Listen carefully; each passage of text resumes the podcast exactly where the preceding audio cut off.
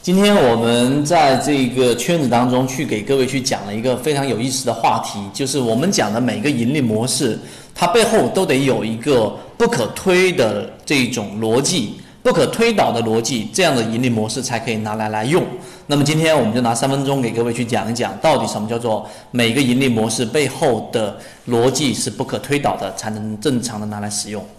呃，首先我们讲过几个不同的盈利模式，像主力创新高，像主力高控盘，像这一个散户大幅割肉，用季报来筛选出这种筹码比较密集的这种个股，以及近期我一直在讲的摩恩电器啊，已经很持续性的、连续性的给大家去看到，短期内已经涨了将近百分之四十的这一种收益，这个都是有每一个视频可以大家自己回头去看的。那么通过这么长时间大家的观察，二零一六年九月到现在，大家会发现。我们的盈利模式啊，成功率是非常高的，相对于普通的盈利模式。那原因在于什么地方呢？原因在于我们在每一个盈利模式背后，它有一个不可推导的逻辑。我举一个简单的例子，先请举一个正面我们在用的例子，像主力创新高，而股价没有创新高，这个背后的逻辑是什么？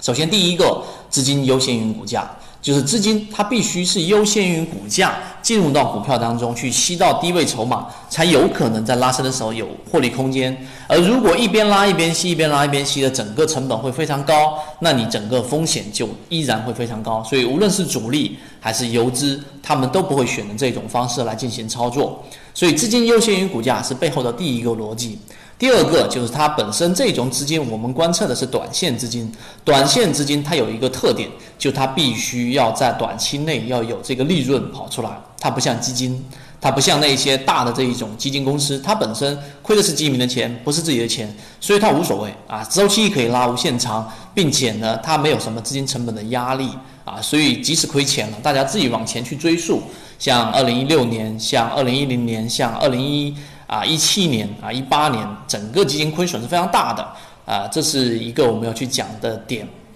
那这个是一个背后的逻辑，所以这个逻辑只要不改变，那么这个盈利模式在市场当中一直都会有效，甚至于在美股市场也依旧会是有效的。那我们来看一个反面，就刚才我说的基金。以前我们在二零一零年，我给各位一直在讲过一个盈利模式啊，当然一零年的时候我还没有把这个东西给做成视频给各位和音频给各位。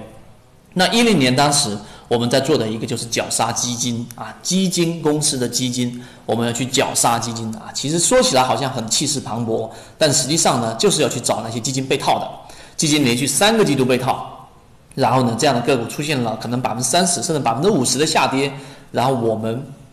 就去做这样的个股，因为基金它虽然说不计成本，但在二零一零年之前。啊，由于制度和现在制度不一样，和当时的基金风格和现在风格不一样，它一定会有一个基金自救的过程。那么这个自救就是我们的空间了。所以在它被套百分之二十三十的位置，我们作为散户进去，然后它一旦自救，就有这个利润出来了。但为什么在近几年我们几乎把这个盈利模式给它丢弃不用了？为什么？因为这一个啊背后的逻辑改变了，就是制度在改变，基金的制度在改变了，并且整个基金的风格发生了改变，所以这个盈利模式就不可用了。